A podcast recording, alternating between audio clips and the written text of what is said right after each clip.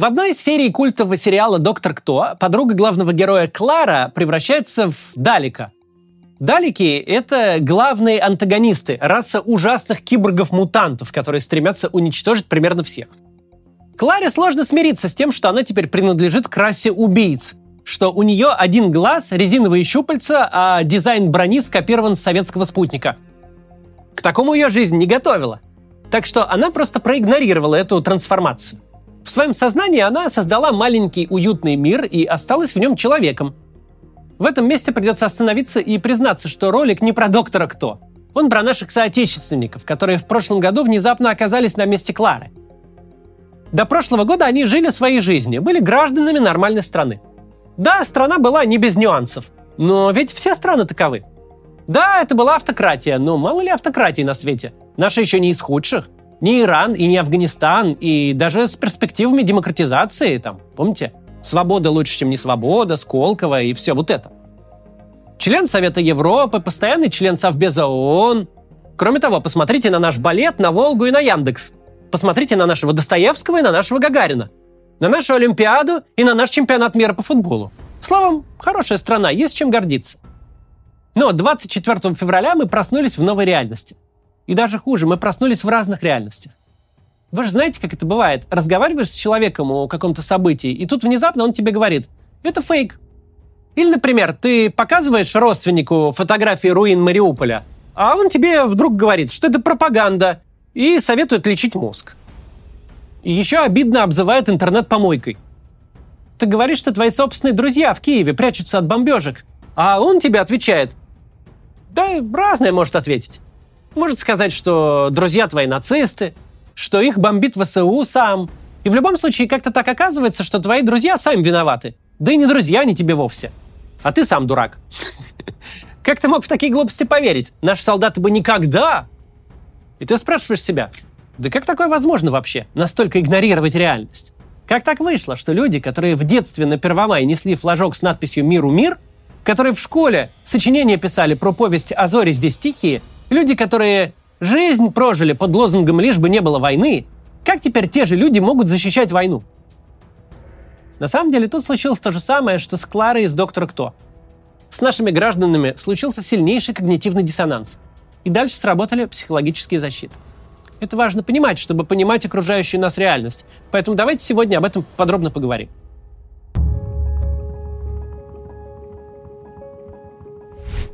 Когнитивный диссонанс – это такое дискомфортное состояние, которое возникает из-за конфликта представлений. Например, человек знает, что курение вредит здоровью, но тем не менее курит. Каждый раз, зажигая сигарету, он будет испытывать легкий когнитивный диссонанс. Ну как же так? Зачем же я это делаю? И неосознанно этот диссонанс постарается или прекратить, или хотя бы уменьшить. Для этого можно просто перестать курить, но это не так просто, как вот так вот сказать. А можно еще говорить себе, вред не так и велик, к тому же есть и польза, Сигареты меня успокаивают. Многие люди до очень старого возраста дожили куря. Некоторые предпочитают вообще не думать о вреде курения, как бы забывают о нем. Бывают, вот и вред отрицают, говорят, вот, там, мой дед дожил до 120 лет, а раньше сигаретами вообще астму лечили. Серьезно, бывает и такое. При этом курение не осуждаемая социально практика. Вред приносит почти исключительно самому курильщику – и поэтому когнитивный диссонанс из-за курения – это мелочь. Мы его почти не замечаем. И все равно он заставляет нас строить психологическую защиту. Но что случается, если мы сделаем что-то, что радикально несовместимо с нашими представлениями о себе, как об умных, достойных и хороших людях? Что-то осуждаемое обществом. То, что может навредить другому человеку. Сделаем что-то глупое или что-то плохое. Продиктуем три цифры с оборота карты службы безопасности Сбербанка, которая позвонила, значит, вам э, солжем в важных вещах. Выгоним кошку из дома. Применим физическое наказание к ребенку. Уедем с места аварии. Или наша армия ударит бомбы по городу. Как нам потом жить с этим? Как нам жить э, между «я хороший человек» и «мы сбросили бомбу на драмтеатр»? Между тем, быть хорошим – это жизненно важная потребность. Почти невозможно жить, считая себя подлецом и мерзавцем. Интересно, как этим справляется с этим Соловьев. Что бы ни было, человеку нужно объяснение, которое примерит его хорошего и его делающего плохое. И точно так же, как люди решают проблему, что делать с курением, чтобы не испытывать стресса и диссонанса. Они решают и проблему, что делать с войной, чтобы она не рвала нам шаблон. Можно, например, просто не обращать на войну внимания. До поры до времени реальность это позволяет. Некоторые люди могут даже не понять, почему вы беспокоитесь. Нет никакой войны. Есть СВО, оно маленькое, тихое, нас вообще не касается. Или можно рационализировать. Да, мы воюем, но не мы их, так они нас. Карты же есть, как они с четырех сторон. Мы просто опередили на 6 часов. Вы видели их подлетное время? И вообще не существует никакой независимой Украины. И раз уж начали, теперь надо доводить до конца. В конце концов, можно просто отрицать. Мы только точечными ударами по военным объектам. Это не от нас прилетело. Это они сами себя. А кто первый начал? Наши солдаты никогда не тронут мирных жителей. Это все фейки. Это все киевская пропаганда. Мы не такие. Это и есть основной месседж всех психологических защит. Мы не такие. И это то, что психологические защиты делают для нас. Помогают вернуться в тот мир, где мы хорошие. Наша страна нормальная, и мир не изменился навсегда. Они берегут нас от той реальности, которая нам не под силу. Но за это облегчение приходится платить своей интеллектуальной честностью, адекватностью и связью с реальностью. Понятно, что большинство наших сограждан никакие бомбы никуда не сбрасывают. Но я-концепция включает в себя не только самого человека, его ум, способности, тело, привычки и так далее. Она включает в себя и его социальные отношения тоже. Мы определяем себя через общество и через э, свое место в нем. Я умный, я хороший, я профессионал, я сын и брат, я гражданин своей страны, я россиянин. И в этом смысле, несмотря на то, что решения были приняты не нами, не мы запускали ракеты и сбрасывали бомбы, Наша принадлежность к группе, наше осознание себя как граждан своей страны заставляют нас чувствовать, что мы причастны. Мы члены общества, от лица которого все это делается. И это вызывает когнитивный диссонанс, в котором 24 февраля прошлого года проснулась наша страна. Дальше поговорим о том, как пропаганда использует наши психологические защиты мне кажется, все это лучше поможет э, людям понять своих родственников, которые со всем этим столкнулись. Сначала посмотрите, пожалуйста, небольшую рекламу. Это нам сильно помогает оставаться независимыми и выходить каждый день. Повсюду нас окружают технологии. Это труд миллионов людей.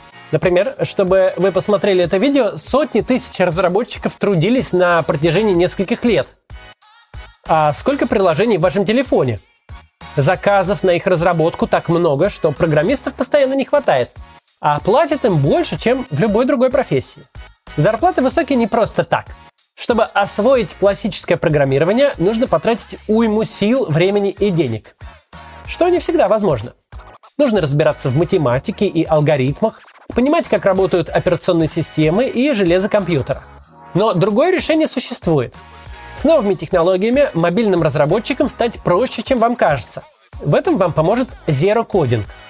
Наверняка вы слышали о конструкторах сайтов, таких как Tilda или Wix. Zero Coding — это то же самое, только для мобильных приложений. Научиться Zero кодить можно всего за несколько недель в университете Zero Coding, и сможете в дальнейшем создавать приложение на заказ.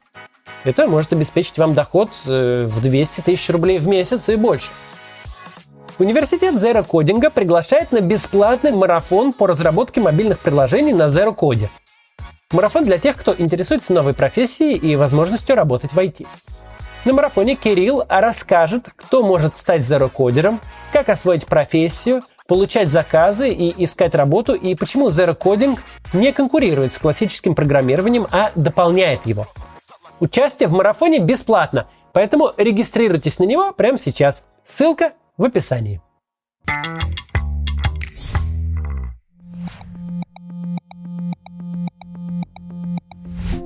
Продолжим. И все же, как бы ни был силен стресс, но уход в иллюзии и отрыв от реальности не стал бы таким массовым, если бы нам активно не помогали. Наша психика держит круговую оборону. Диссонанс сигнализирует, что реальность подобралась слишком близко.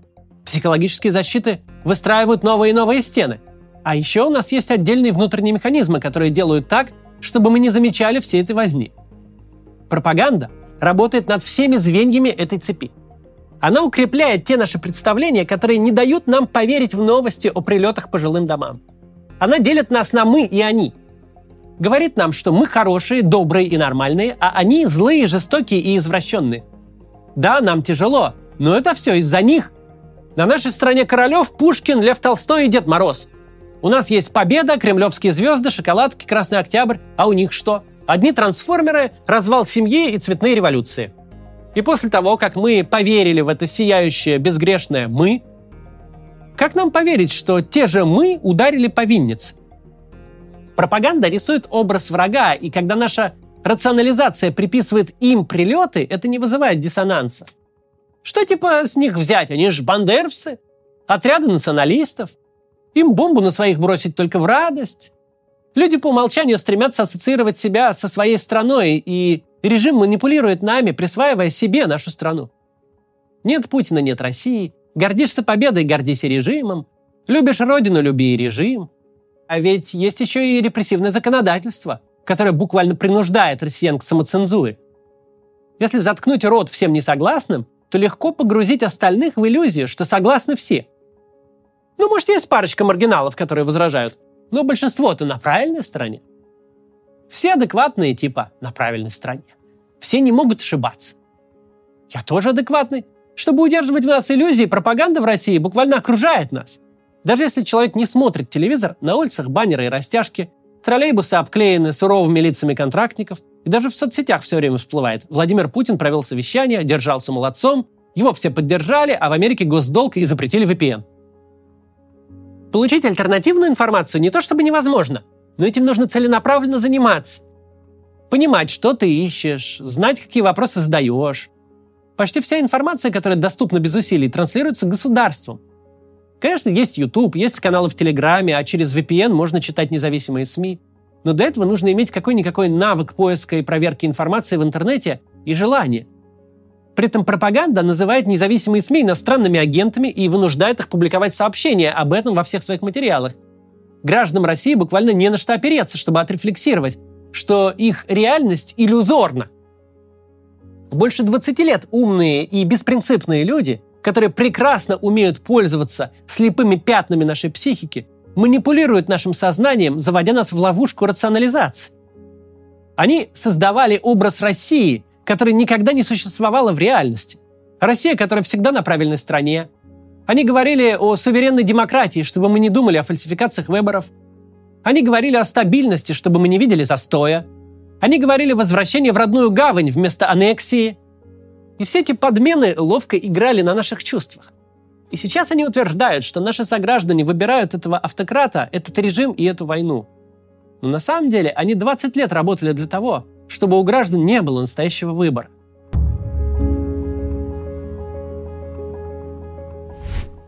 Можно ли переубедить тех, кто поддерживает режим и войну? Тут на самом деле два вопроса. Первый, наше общество когда-нибудь очнется ли?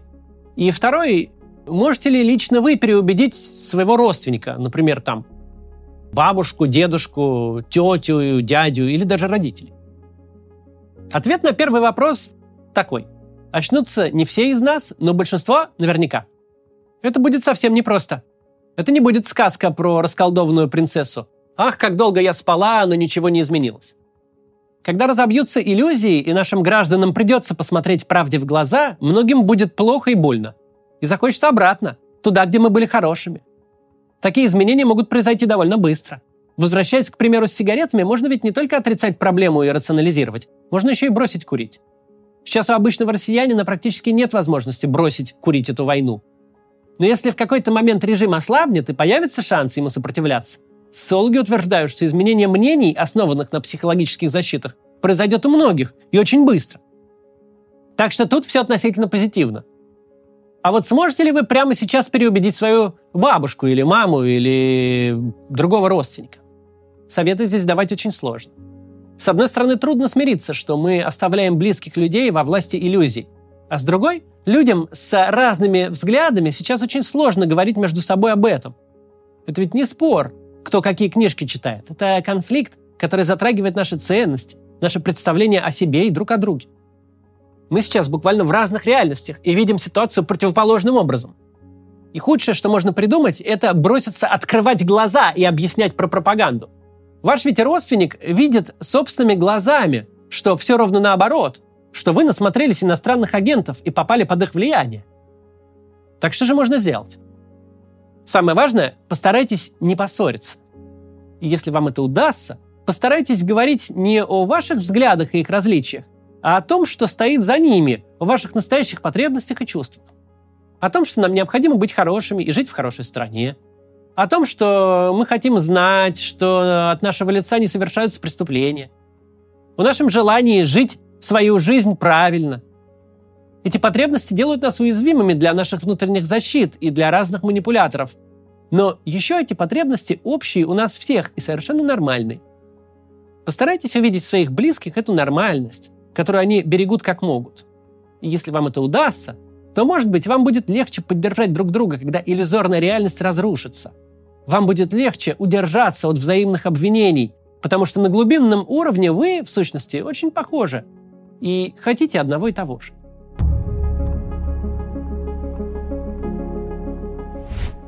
Теперь вот еще кое-что. Аудитория моего канала – это люди, не поддавшиеся на пропаганду, не пошедшие на поводу у психологических защит, не променявшие реальность на иллюзию. У нас всех сейчас есть большой соблазн поверить, что на нас все это не действует. Но есть только один способ снизить вероятность того, что ты попадешь под влияние пропаганды или собственных психологических защит. Заметьте, не исключить, а только снизить вероятность. Это способ помнить, что уязвимы все.